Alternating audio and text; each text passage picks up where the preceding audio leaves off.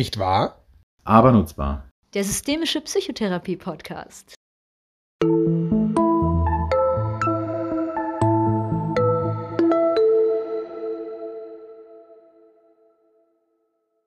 Hallo Enno. Hallo Sebastian. Wie schön dich zu sehen. Die Freude ist ganz auf meiner Seite an diesem besonderen Tag. An diesem sehr besonderen Tag, aber das, da sagen wir gleich, glaube ich, noch was zu, oder? Das, Genau.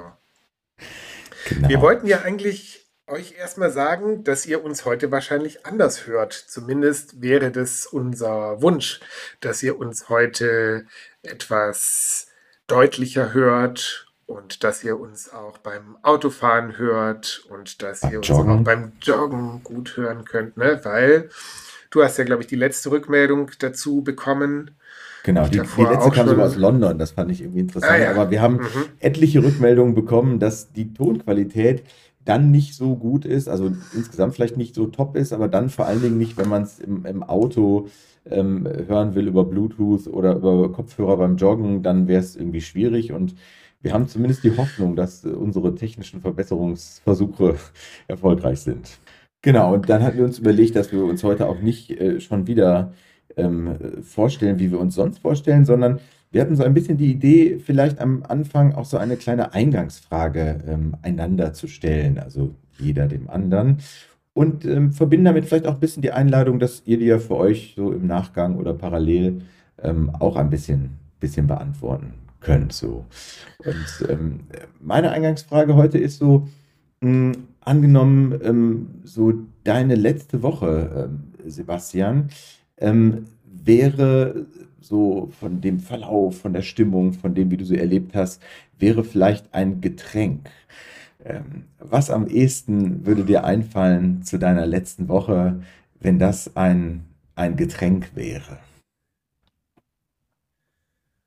Boah, jetzt habe ich ja echt verschiedene Möglichkeiten, weil ähm, also als allererstes ist mir gekommen irgendwas mit ordentlich Blubber. Mhm. So, weil irgendwie Wieso? so viel los gewesen ist und ja, genau so. Äh, Ich weiß gar nicht, ob es Wasser, wahrscheinlich schon Wasser mit ordentlich Kohlensäure. So wäre es Okay. wahrscheinlich. ähm, ich habe noch kurz überlegt, ob ich so einen Proteindrink sage, weil ich doch äh, jetzt wieder ein bisschen in den Sport eingestiegen bin. Äh, aber Okay, aber ganze Proteindrink mit. Blubber wäre wahrscheinlich auch komisch. das stimmt. Okay. Okay. Ja, so spannend. Also. Wasser mit ordentlich Kohlensäure, als wenn man ein bisschen zu oft auf die, auf die Taste am SodaStream gedrückt hat oder sowas. So, ja? Genau, und man irgendwie dann ganz auf der einen Seite, okay, dann trinkt man ein bisschen was und dann ist es irgendwie auch ganz gut, wenn man ein klein bisschen wartet, weil das Blubber wird ja von alleine ein bisschen weniger und so. Aber irgendwie so ist auch irgendwie ganz schön und, und ganz dynamisch. So könnte man es vielleicht irgendwie Okay. so sagen. Und dann würde ich dir noch eine kurze Anschlussfrage stellen, weil die Frage wäre so für die, für die kommende Woche, also die jetzt so ansteht, ähm, gäbe es einen Veränderungswunsch im Hinblick auf das Getränk, wie sich das anfühlen dürfte, oder dürfte es eher so Oh, bleiben? Äh, na, ich könnte mir vorstellen, dass ich vielleicht einmal weniger auf die Blubber-Taste von meinem selbst gebrauten Trank drücke und das vielleicht mehr noch in sowas, ich weiß gar nicht, Flusswasser sollte man vielleicht auch nicht unbedingt trinken, aber Quellwasser ähm, könnte es zumindest, weißt du, sowas irgendwie, so Quellwasser, oh, das ist ja schön, so, so Quellwasser, sowas dahinfließendes, wo auch ein bisschen Musik irgendwie mit drin ist. Ah, Okay. So, das könnte irgendwie, Sound. ja, so, ja, Mhm. vielleicht irgendwie so ähnlich. Okay, Ja, schöne, Dankeschön. Schön, ja, schöne Frage. ja, dann ähm, frage ich dich auch mal. Und zwar, wenn du äh, auch so an die, ja, vielleicht so an die letzten 14 Tage denkst und du an Situationen denkst, wo du besonders starke Emotionen gespürt hast. Ja, wenn man irgendwie so sagt, Mhm. oh, die so, und wenn du diese äh, Emotionen erstmal, ne, man könnte es irgendwie so beschreiben, aber ich bin gerade so äh, am Überlegen, ob man ihnen vielleicht nicht sogar einen Titel geben könnte. Also wenn du unter den vielen Möglichkeiten, die es gibt, besonders an die emotionaleren äh, Situationen denkst und die in ein Buchkapitel oder in einen Buchtitel gießen müsstest. Du bist ja schon fortgeschritten, so, ne? deswegen kriegst du jetzt ein bisschen auch die fortgeschrittenen Fragen. Äh, und du Mhm. müsstest diese, diese emotionale äh, Besonderheit in einen Buchtitel packen. Wie hieße der wohl? Hm. Das ist eine schöne Frage. Ich überlege gerade, weil es so unterschiedliche Emotionen sind. Es wird auf jeden Fall irgendwas mit großer Bandbreite und Unterschieden irgendwie zu tun haben. Ähm, und irgendwie habe ich gerade an, an, an sowas wie Reise gedacht. Ähm, Mhm. und vielleicht irgendwie ähm, Expedition der Emotionen, Weltreise der Mhm. Gefühle, ähm, Europatournee der Affekte oder irgendwie sowas. Ja. Europatournee der Effekte, der Effekte, super.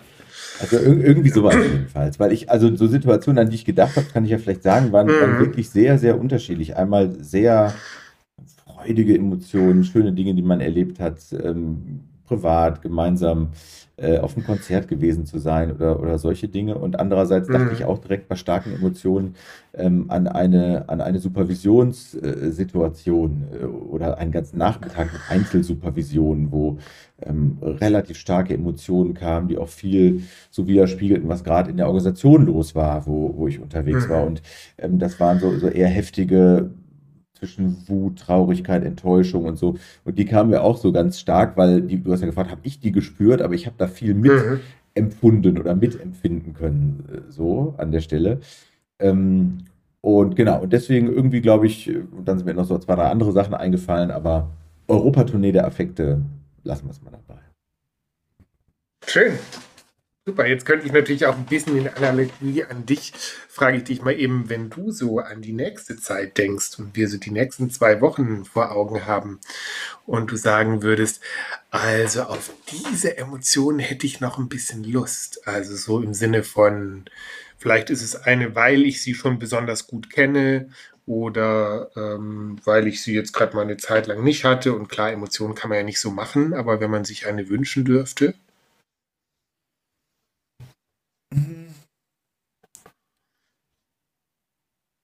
Worauf hätte ich denn Lust? Hm.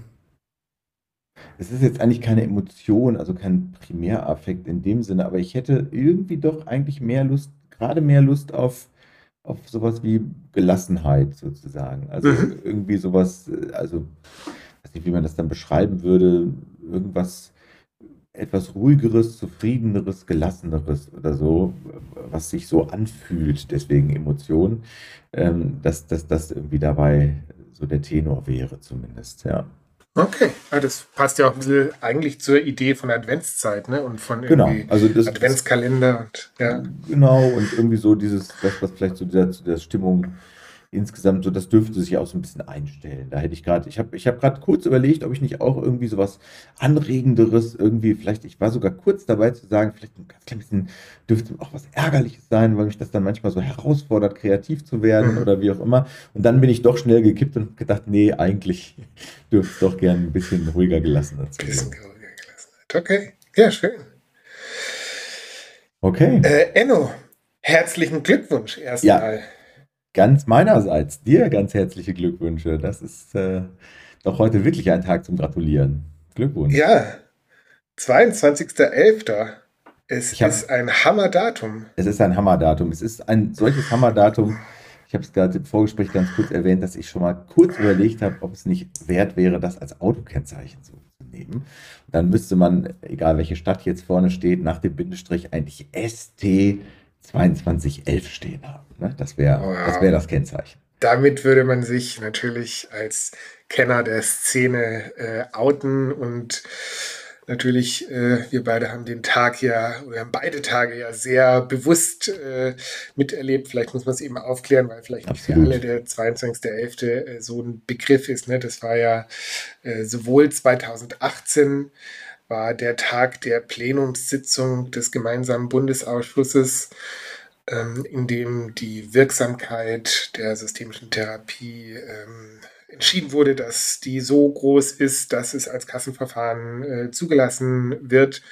Und das war ja der erste Schritt. Und der zweite Schritt, der denn, und das war schon ein bisschen, also wer jetzt an Schicksalsfügungen glauben mag. Genau ein was, Jahr später, auf den ein Tag. Jahr später, auf den Tag, weil es insofern ähm, was ganz Besonderes ist und ungewöhnlich ist, genau, weil ja die Sitzungen immer an einem Donnerstag stattfinden außer im Jahr 2019, da war es nämlich einmal so, dass sie an einem Freitag stattfanden. Und deswegen war wieder der 22.11. eben 2019, in dem dann die Psychotherapie-Richtlinie, die um die systemische Therapie erweiterte Psychotherapie-Richtlinie verabschiedet wurde, war wieder ein 22.11., diesmal eben ein Freitag. Genau. Insofern ein wirklicher Feiertag für die systemische Szene. Fragezeichen. Denn das führt uns vielleicht ein bisschen zum Thema des heutigen Podcasts. Ähm, wir haben uns jetzt gerade beglückwünscht. Ich glaube, ähm, niemand würde bezweifeln, dass wir das zunächst mal für ein freudiges und äh, ähm, zu feierndes äh, Datum halten, weil wir ja auch beide äh, daran beteiligt waren, mit vielen anderen viele Jahre genau auf, auf nicht auf dieses Datum, aber auf das, was an dem Datum passiert ist, hinzuarbeiten. Und gleichzeitig waren ja nicht alle und sind es bis heute nicht gleichermaßen davon überzeugt, dass es eine gute Idee ist, dass die systemische Psychotherapie im Gesundheitswesen als Richtlinienverfahren in der am 22.11.19 geänderten Psychotherapie-Richtlinie als solche auftaucht und dann eben auch seit 1.7.2020 äh, faktisch als äh, Kassenverfahren der ambulanten psychotherapeutischen Versorgung zur Verfügung steht. Und das hatte ja viele Gründe und wir haben so gedacht, dass wir das heute vielleicht noch ein bisschen mal ausleuchten. Nicht nur, was damals die Gründe waren, da ist auch viel drüber geschrieben worden, sondern wie es sich jetzt sozusagen ähm, je, je nach Zeitperspektive zwei, drei, vier oder auch knapp zweieinhalb Jahre später nach äh, Beginn der tatsächlichen äh, Versorgung im Kassensystem, wie es sich eigentlich heute darstellt. So. Ja. Und habe gerade schon so überlegt, wenn wir irgendwie so eine Historie machen würden, ne? irgendwie 1.7.2020, klar, die erste Klientin kann ihre Karte äh, in ein Kartenlesegerät stecken und äh, bekommt systemische Therapie äh, finanziert.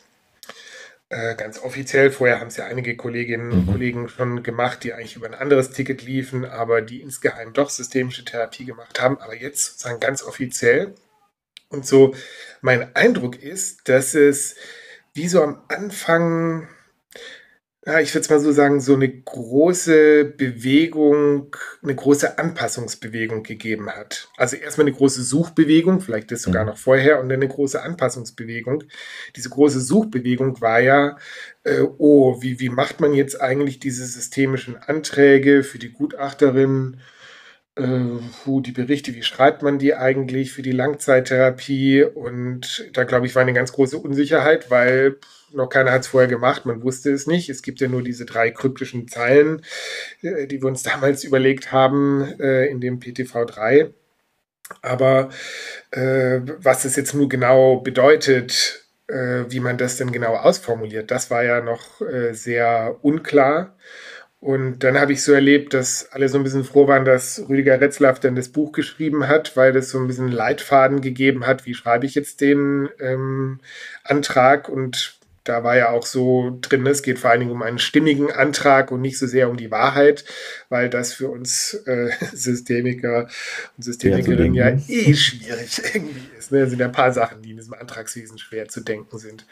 Und dann, und den Punkt mal vielleicht noch kurz, habe ich so einen Eindruck, so nach diesem ersten, boah, wie machen wir das jetzt alles und Anpassung, nein, wir machen es erstmal so, wie es die anderen machen, finde ich, kristallisieren sich jetzt immer mehr so Ideen raus, ja, wie machen es wir es jetzt eigentlich systemisch? Genau. Oder systemisch her, so müsste man es ja eigentlich besser sagen. Äh, und ja, vielleicht wäre es ganz gut, das auch ein bisschen zu überlegen, ja, was bedeutet das eigentlich? Hm.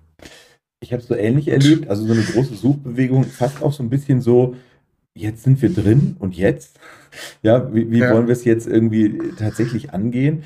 Und ich finde in der Tat, wo du gerade gesagt hast, ja, es geht eher um den stimmigen Antrag, so wie Rüdiger es auch ähm, beschrieben hat. Hm, es ist ja total schwer, eigentlich zu sagen, wenn wir davon ausgehen, dass ähm, wir tatsächlich es mit wenig linear-kausalen äh, Beziehungen zu tun hat, haben. Und ähm, wenn wir stark auch auf Selbstorganisationen irgendwie fokussieren, dann ist es ja eigentlich fast ein Paradoxon, etwas über längere Zeiträume zu planen, vorherzusagen und auch noch irgendwie in einer gewissen Abhängigkeit zu begründen. Das ist eigentlich ja schon dem System ein bisschen widersprechend, wie bis dato eben auch ähm, Anträge, die ja eine gewisse, gewisse Fallkonzeption zugrunde legen, zumindest zu verstehen waren oder wahrscheinlich vielfältig verstanden worden sind. Und ähm, einerseits, ich, ich sehe es immer so ein bisschen, einerseits sich anzupassen, oder zumindest so weit anzunähern dem System, dass man weiterhin anschlussfähig bleibt, weil man jetzt ja nun Teil des Systems ist und andererseits aber auch diese Unterschiede zu markieren und sich auch ein Stück sozusagen herauszunehmen, zu sagen, jetzt, das ist halt auch irgendwie äh, DNA des, der systemischen Idee oder so äh, an bestimmten Stellen und das nicht, nicht, nicht unterzubringen, nicht zu verleugnen, nicht nicht zum Thema zu machen, das finde ich eben auch wichtig und ich finde, das ist noch so eine Such- und Pendelbewegung aus meiner Sicht, die, die manchmal mehr in die eine, häufig aber mehr in die andere Richtung ausschlägt. Und ähm, ja, das, das finde ich auch ganz spannend, nochmal dahin zu gucken, äh, auch ein bisschen jetzt runterzubrechen auf die Praxis. Was heißt denn das eigentlich? Ne? So. Ja, ja, und wenn du das gerade nochmal sagst, dann fällt mir ein, dass in diesem Dreizeiler, ne, ähm, der so, was ist denn das systemische Erklärungsmodell, was man in diesem Antrag da drin bringen muss, ja auch am Schluss heißt, äh, dass man es eben mit dem Klienten zusammen macht. Das mhm. finde ich schon mal so ein erster großer Hinweis, äh, dass ich nicht irgendwie was, den Antrag äh, schreibe. Und ich habe mich gerade erinnert an eine Kollegin, die so sagte, war, ich bin da in der ähm, Ambulanz mit einer Klientin in Kontakt gekommen, die sehr viel Therapieerfahrung hat. Und dann bin ich mit ihr den Antrag zusammen durchgegangen und habe mit ihr die Diagnose besprochen, habe überlegt, ob die passt, ob man eine andere nehmen und so. Und sie hat äh, damals gesagt, sie fand, also diese Klientin sei so geflasht gewesen davon, dass jemand diesen Antrag so mit ihr bespricht äh, und nicht nur irgendwas über sie schreibt, sondern mit ihr zusammenschreibt. Und dem da habe ich schon mal so eine erste, ersten Unterschied. Also gut, können vielleicht auch, kann man vielleicht auch in anderen Verfahren irgendwie mhm. so machen, ne? aber das ist äh, so zur, du hast schon von DNA gesprochen, also das ist jetzt ja formal, müsste man das ja so machen. So steht es äh, drin. Genau.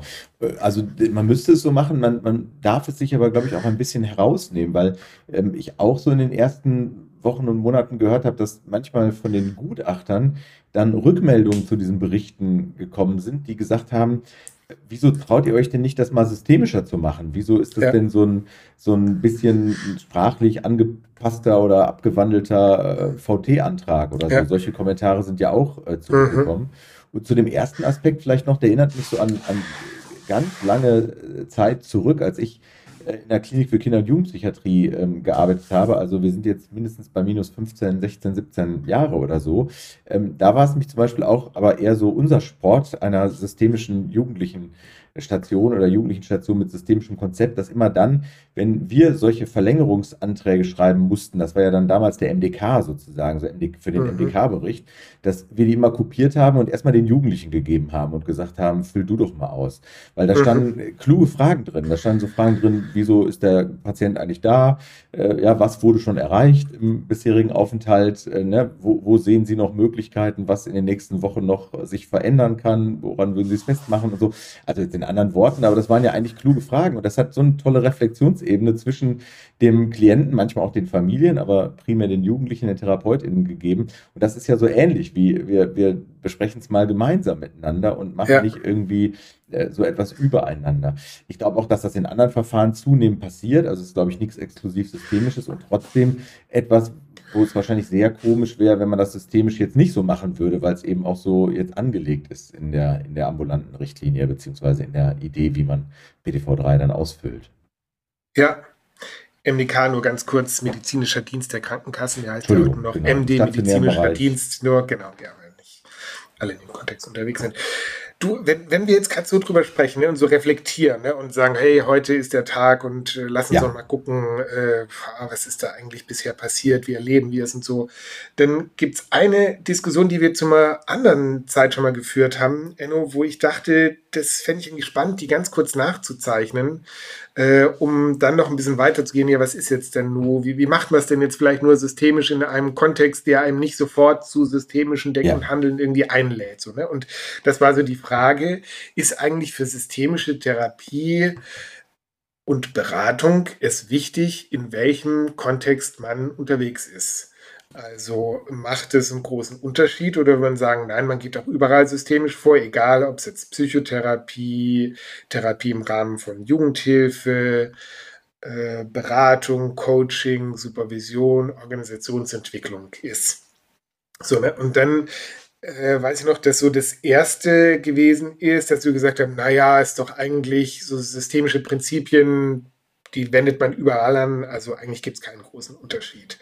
So, und dann habe ich irgendwie an die Fälle jetzt von der Institutsambulanz so gedacht und an die Herausforderungen, die die Psychotherapeutinnen-Ausbildung mit äh, manchen Klientinnen haben und Klienten.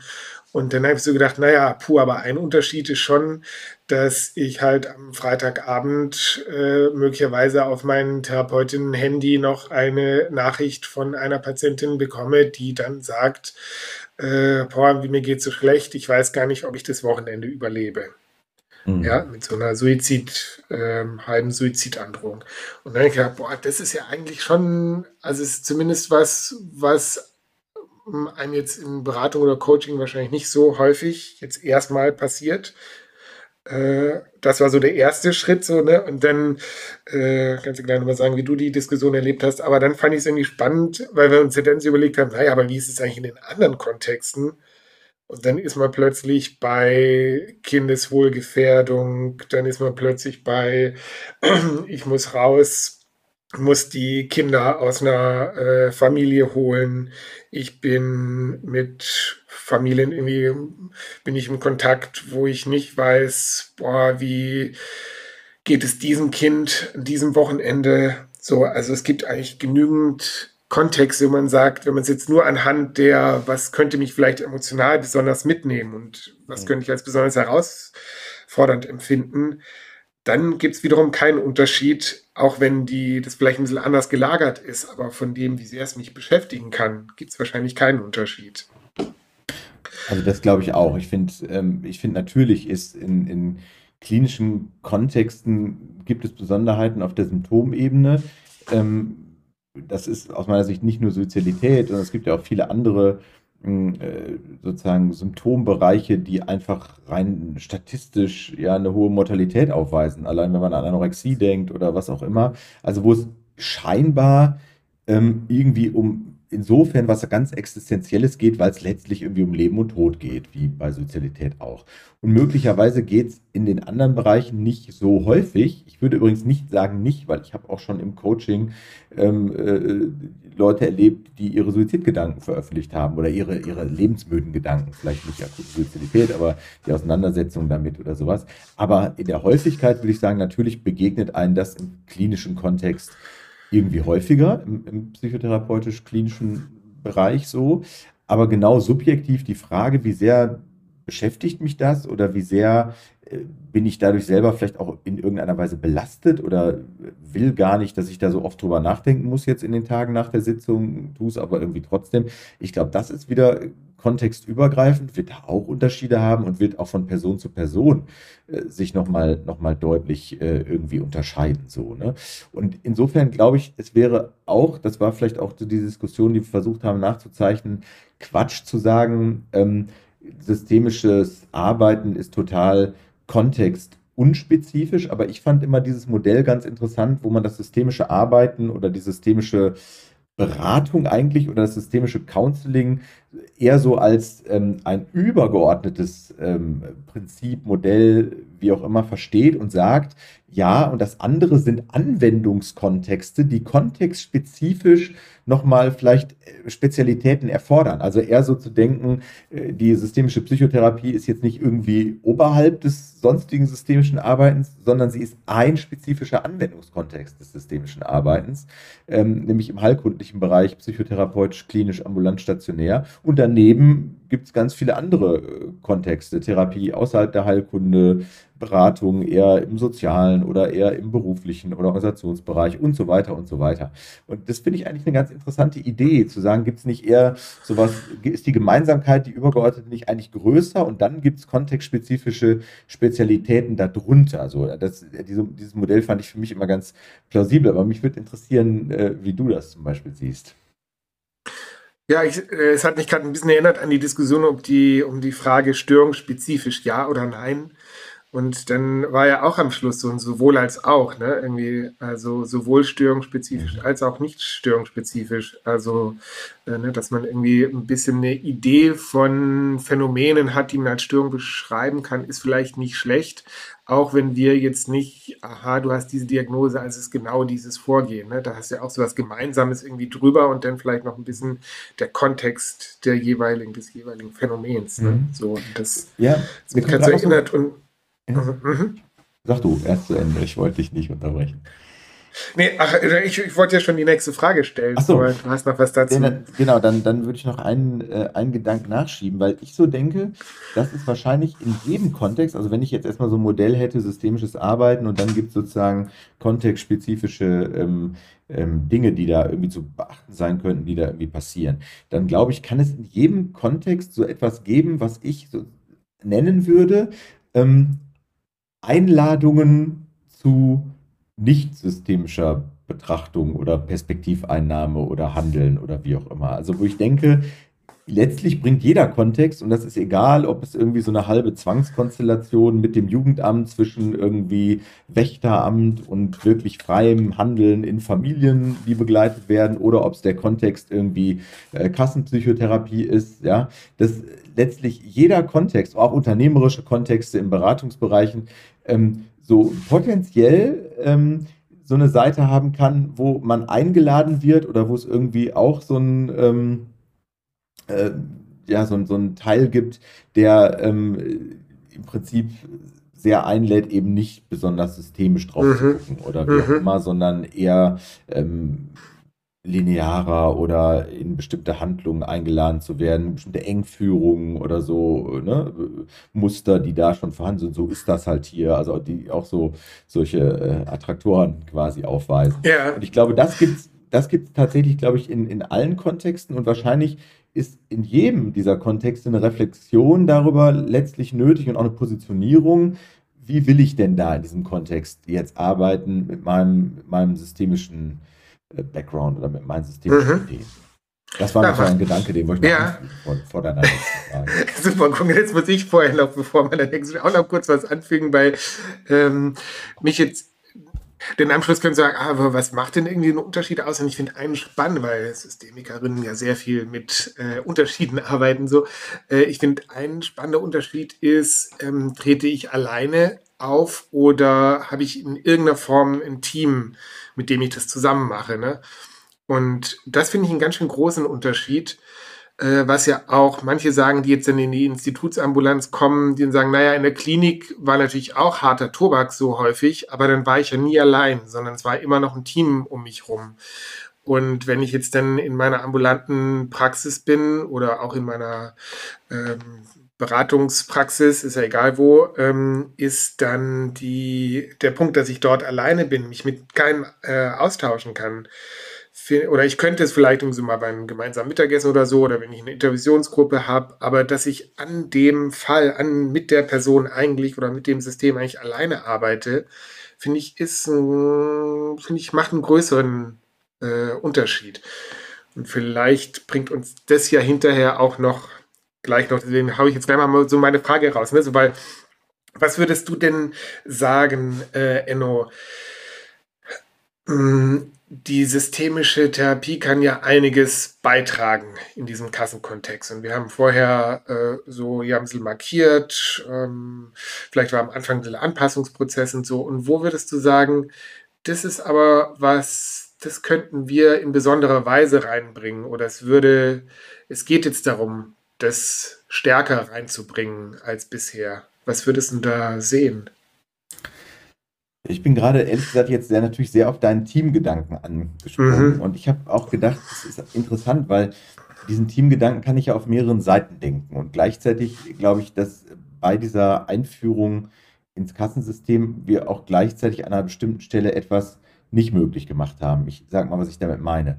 Also Mhm. erstens finde ich den Teamgedanken natürlich spannend auf der Therapeutinnenseite. Ist auch eine Diskussion, die ich letzt gerade noch in einer Ausbildungsgruppe ähm, gehabt habe, äh, die das nochmal gemerkt haben, so in der, in dem Seminar, welchen Unterschied es macht, wenn man gemeinsam reflektieren, agieren kann über die Situation, um andere Sichtweisen einzubringen, anzuregen und welchen Unterschied es auch, äh, also die tatsächliche Co-Arbeit ähm, beim, beim Klientensystem irgendwie macht. Egal jetzt wie, ob ganz klassisches Co, ob als Reflecting Team, ob als ähm, Beobachter im Außen mit Rückmeldungen oder wie auch immer so, ja, welches, welche Variante. Ähm, so, und das ist aber ja tatsächlich in der Kassenpraxis kaum möglich. Wobei ich mal kaum ähm, einschränken würde. Da muss ich auch sehr zurückdenken ähm, an das, was wir, was wir im Interview mit, mit Jochen Schweizer damals gehört haben, ähm, wo er gesagt hat, äh, ladet doch PraktikantInnen ein, ja, studiert, ladet ein, wen ihr wollt. Hauptsache, es gibt erstmal mehr Perspektivität. Es muss ja nicht immer der genauso gut ausgebildete und erfahrene Psychotherapeut, Psychotherapeutin äh, sein an der Stelle. Manchmal sind ja die anderen Perspektiven mindestens genauso spannend. Warum sage ich das mit dem kaum möglich? Weil natürlich kann ich mir in der Kassenpraxis auch PT2-Leute irgendwie äh, mit reinholen und kann mit denen in Co. Äh, arbeiten. Um mal ein Beispiel zu liefern. Mhm. Natürlich kann ich in der Ambulanz, in der Ausbildungsambulanz erst recht mir Leute aus der praktischen Tätigkeit 2, für die dies, äh, also Teil der Psychotherapieausbildung, äh, Praxisstunden im ambulanten Bereich, kann ich mir die reinholen. Ähm, oder eben auch PraktikantInnen im, im Rahmen des Studiums oder so. Ähm, was uns ja nicht gelungen ist an der Stelle, äh, darauf wollte ich kurz kommen, ist ja, dass wir das irgendwie auch finanziell abgebildet bekämen. Ich finde, wenn man richtig konsequent gewesen wäre, äh, also wir waren konsequent, aber es äh, hätte bis ans Ende ausfechten können, dann hätte man vielleicht auch sagen müssen, ja, auch so etwas wie Co-Therapie mit Einzelnen, aber vor allen Dingen auch mit mehr Personensystemen muss auch irgendwie finanziert werden. Und das ist das andere auf deine Frage hin, was, was sehe ich, was im Kassensystem die systemische Therapie beitragen kann.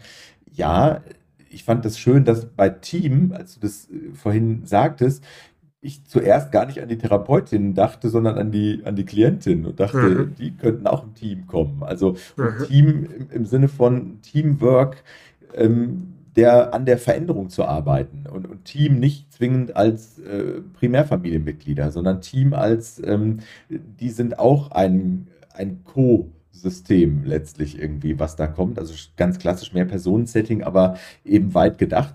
Und dann hätte man so ein bisschen ja auch wieder was wie Teams auf beiden Seiten irgendwie, die miteinander, ähm, miteinander interagieren. Ähm, und das finde ich schon eine große Chance, äh, das ins Kassensystem einzubringen.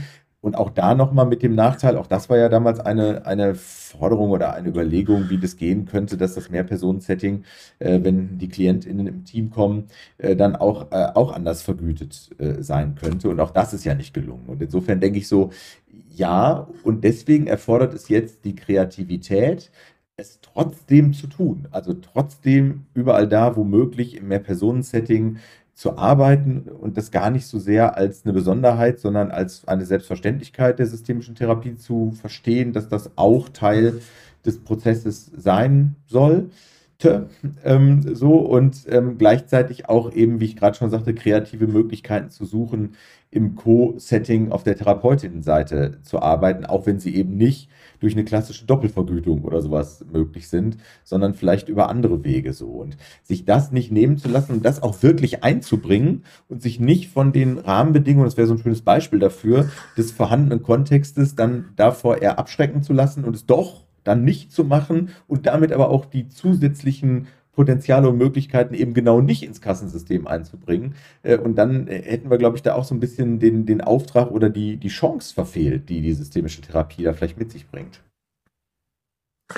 Ja, d- finde ich total spannend, äh, so das auf den Teamgedanken weiter zu denken und äh, habe mir jetzt gerade so an zwei Situationen gedacht, ne? Ähm, weil äh, ich möchte mal meinen lieben Kollegen Christian Weiß an dieser Stelle ähm, erwähnen, aus Filderstadt hat äh, eine Kassenpraxis schon seit längerer Zeit, äh, Verhaltenstherapie und jetzt auch systemische Therapie. Und der äh, hat mich neulich angeschrieben und hat gesagt, hey, ähm, ich habe eine Klientin, da komme ich gerade nicht weiter. Kennt, glaube ich, jeder, der äh, irgendwie mit Menschen arbeitet. So, und äh, ich brauche mal irgendwie eine Sicht von außen. Hast du nicht Lust? Wir machen äh, zu dritt online ähm, eine Sitzung. Ähm, meine Klientin, äh, ich und du, und die Klientin zahlt dir das als normale Privatleistung. So, ne? Und kriegt alle anderen Stunden umsonst. Eine Sitzung kann sie sich leisten. Und dann war ich richtig geflasht von dieser Idee und erinnere mich noch, dass mein erster Gedanke gewesen ist, oh, das ist bestimmt aus irgendeinem Grund verboten. So, ne? Also, dass dieses Formale so einen großen Einfluss hat, dass ich denke, oh, gegen welche Regel verstoße ich jetzt? Und das ist, ne, du hast gerade ein paar Mal kreativ gesagt.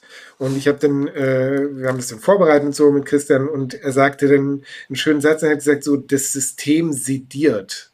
Das fand ich ein, ein richtig prägnantes Wort. So, wenn man es denn einmal geschafft hat, die Ausbildung fertig zu machen, einen Kassensitz zu ergattern, dann könnte ein sowas passieren. Vielleicht ist es auch in anderen Kontexten so, ne? Aber kann denn sowas passieren, dass man so ein bisschen, das Wort niedergelassen ist ja irgendwie schon geil, irgendwie so, oder? Könntest du ja auch irgendwie sagen, nieder, ich, hier lasse ich mich nieder, klingt jetzt im ersten Moment nicht so super dynamisch kreativ irgendwie so, ne? Sondern eher ja. niedergelassen. So. äh, und und er sagt, ich will, ich meine, ich bin doch Systemiker durch und durch, ich will das irgendwie anders machen. Ne? Und systemisch heißt ja, ich gucke nicht nur auf den Einzelnen, sondern ich mache es im Team. So, ne? Könnten wir als eine Beschreibung von System Und ich gucke, was ist da drumherum. Und äh, jetzt werden wir dann äh, diese Sitzung zusammen machen und schon die Vorbereitung war, äh, das ist einfach cool, wenn du es irgendwie von außen drauf guckst und der Mensch, eigentlich könnte das jeder machen. Es könnte einfach jeder, der im Kassenkontext arbeitet, sagen, mal gucken, ich gehe mal durch, wie viele habe ich und bei welchen würde ich sagen, da komme ich nicht weiter, da hole ich mir mal jemanden. Und ich frage die Klientin, ob sie sich irgendwas, werden sich jetzt nicht alle leisten können, so, aber die meisten wahrscheinlich schon.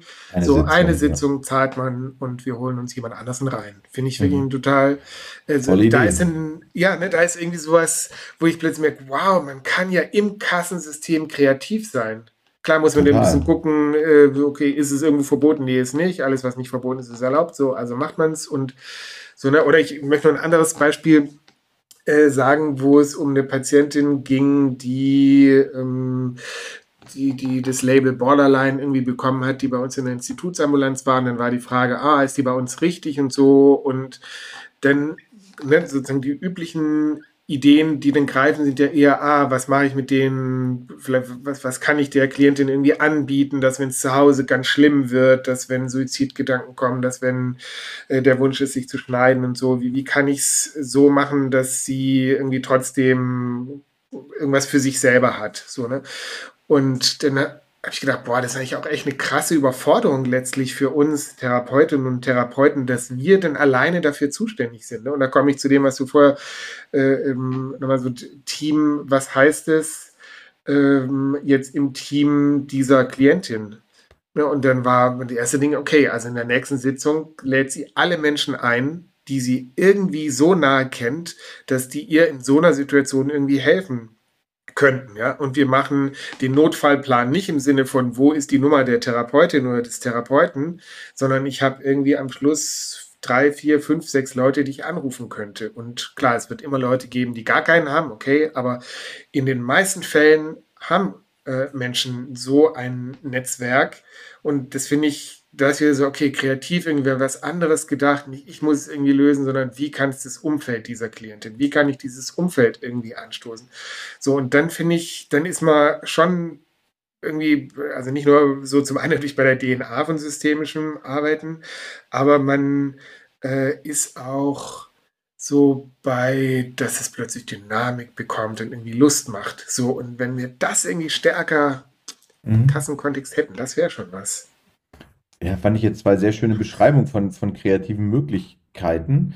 Ähm, ne, das, das zweite, würde man sagen, ist ja eigentlich auch ja, ich will nicht sagen normal, aber das erstmal zu denken. Ne? Also das, das, ist ja so inhärent in so vielen systemischen Ansätzen. Mir fiel sofort äh, Chaim Omer ein mit seinen Ansätzen. Äh, ne? Wer ist da noch alles? Die Nachbarschaft, die soziale Umgebung oder so. Ne? Wenn es da zwar irgendwie um, um äh, Jugendliche ging, die irgendwie entgrenzt sich zeigen oder sich äh, ne, so oder sowas. Oder in anderen ja. Äh, so multisystemischen Ansätzen, wo es eigentlich so naheliegend erscheint, das zu tun, aber, und da bin ich, wäre ich genau bei dem Punkt, ähm, ja, ist dann doch nicht so naheliegend ist, es umzusetzen. Also ich finde dann so Ja. zwischen Theorie, was, was liefert die systemische Idee und auch Therapie dafür für tolle Konzepte, das auch wirklich zu tun, ja, oder auch äh, Gruppentherapien, Gruppen von Paaren oder ja, ein größeres Team zu organisieren, wo Leute mit ähnlichen Themen unterwegs sind und voneinander irgendwie profitieren können und so weiter. Um jetzt mal nur Beispiele zu nennen. Und dann kommt es aber zum Schwur, in Anführungsstrichen. Äh, Mhm. was davon wird dann tatsächlich umgesetzt und was lässt sich in diesen Möglichkeiten integrieren, aber auch was, also in diesen, in diesen Kontext, aber was ist auch unsere innere Konstruktion und Bereitschaft, das auch trotz, trotz möglicherweise erster Hindernisse trotzdem anzugehen, kreative Wege zu suchen, es wirklich umzusetzen und zu machen. Und das meine ich jetzt völlig auch äh, auf mich selbst bezogen und nicht vielleicht aus einer gewissen Bequemlichkeit zu sagen, ja, es wäre zwar eine schicke Idee, die jetzt alle irgendwie einzuladen, aber ach, ist ja auch aufwendig und wer weiß und dann kommen die irgendwie alle nicht und äh, so und äh, dann mache ich den nächsten Termin doch wieder nur einzeln oder mit einer Bezugsperson oder so. Das passiert mir mit Sicherheit so. Und ich glaube, so diese, diese Frage, wie kriege ich mich denn selber und meinen Rahmen, in dem ich das tue, irgendwie dazu, dass wir so versuchen, weiter kreativ und diese Potenziale auch auszuschöpfen, zu, zu denken und umzusetzen. Das, das ist noch so ein bisschen Mhm. Frage, weil das ist vielleicht dieses Sedierende oder dieser, dieser. Attraktor, der einen da eher äh, hinbringt, es vielleicht irgendwo im Kopf zu haben, aber dann doch nicht zu realisieren, obwohl es ja eine, eine total gute Idee ähm, wahrscheinlich ist. Ne? Voll. Und dann bin ich vielleicht sogar irgendwie gerade irgendwie neu und mache die Ausbildung und dann bin ich eh schon mit so viel, ich weiß gar nicht, ob das irgendwas auch, also dann bin ich mit so viel Formalkram irgendwie, da muss ich wissen, welche Formblätter sind da die richtigen, wie mache ich das irgendwie alles so.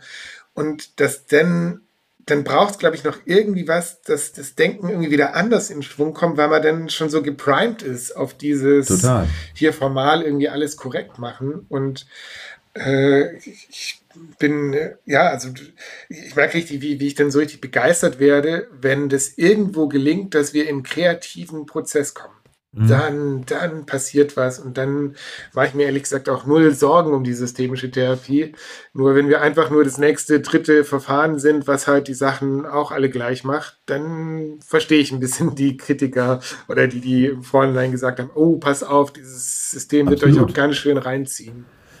Das, das könnte ja so ein bisschen äh, vielleicht eine Frage für uns und auch schon für unsere äh, Zuhörerinnen sein, habe ich so gedacht, weil die Frage ist ja eigentlich, wie kann es, und das gilt jetzt nicht nur für den psychotherapeutischen Kassenkontext, sondern das gilt ja auch für die gerade besprochenen anderen Kontexte, in denen jetzt die Menschen unterwegs sind, die es jetzt hören oder die jetzt zuhören. Ähm, wie kann es auch zukünftig gelingen und was sind aber vielleicht auch schon gute Erfahrungen, wie es gelungen ist, diesen Prozess des Kreativseins, des irgendwie immer wieder auch ein Stück Neuerschaffens und, und Neudenkens ähm, zu, zu ermöglichen, aufrechtzuerhalten, zu ermöglichen. Ja, und, und was brauchst du dafür und was war aber auch vielleicht schon nützlich an unterschiedlichen Stellen, wo vielleicht ganz andere Einladungen an einen selber ausgesprochen äh, worden sind, trotzdem äh, die Dinge so anzugehen, umzusetzen, kreativ zu sein. Das, das finde ich Hm. also eine offene Frage, die kriegen wir heute, was die systemische Psychotherapie angeht, sicherlich nicht in dieser Podcast-Folge mehr beantwortet. Ich habe gedacht, vielleicht wird sie uns irgendwie noch ein bisschen weiter, weiter begleiten und vielleicht ähm, ist es auch eine Frage, die wir so ein bisschen ähm, den, den Hörerinnen und Hörern äh, so am Schluss nochmal mitgeben können. Es, es ist eine offene Frage und wer weiß, manchmal, auch wenn wir das jetzt gar nicht immer so explizit erfragen, manchmal kriegen wir auch nochmal so die eine oder andere Rückmeldung, ähm, ne, was, was vielleicht, das finden wir auch immer super spannend, ähm, ne, was hilft euch kreativ Ah, sein, zu Ja. bleiben in Ja. euren Arbeitskontexten, obwohl vielleicht es von außen so andere Einladungen gibt und trotzdem kreativ zu sein. Und wenn der eine die andere Lust hat, uns da zwei, drei Worte zu, zu schreiben, dann können wir es vielleicht an einer anderen Stelle nochmal wieder aufgreifen. Wenn nicht, ist auch völlig okay, aber wir laden einfach auch mal ein, drüber, drüber nachzudenken. Super, das sind ja dann, könnten ja fast zwei Teile sein, ne? Weil was bringt mich irgendwie in eine gute kreative Vibration so? Äh, und was habe ich vielleicht Kreatives gemacht, was vielleicht Genau. nicht dem Typischen irgendwie so entspricht, ne? Dass es irgendwie hier teilen kann, ne? Weil ich glaube, so verstehen wir unseren Ja. Podcast auch, Genau. dass es irgendwie auch ein Teilen von guten Ideen ist. gute Ideen, wie es in einem Kontext trotzdem möglich war. Ja, sehr schön. Dann äh, haben wir jetzt ja eine Podcast-Folge, die die letzte in diesem Jahr ist, weil die nächste am 1. Ja. Januar 2023 um 8 Uhr ähm, erscheinen wird, wenn die allermeisten von uns wahrscheinlich noch irgendwo im Bett liegen. Aber Das glaube ich äh, auch. Ja. erscheinen wird sie. Und ähm, insofern ähm, wünschen wir zum Schluss natürlich noch eine schöne Adventszeit ähm, und äh, auch jetzt schon schöne Weihnachten und sogar ja schon einen guten Jahreswechsel, der dann zwar gerade erst vollzogen ist, wenn die nächste Folge kommt, aber all das steht jetzt bevor, bevor wir hier wieder auf Sendung sind. Macht's gut, habt ein schönes Jahresende. Ciao. Ciao.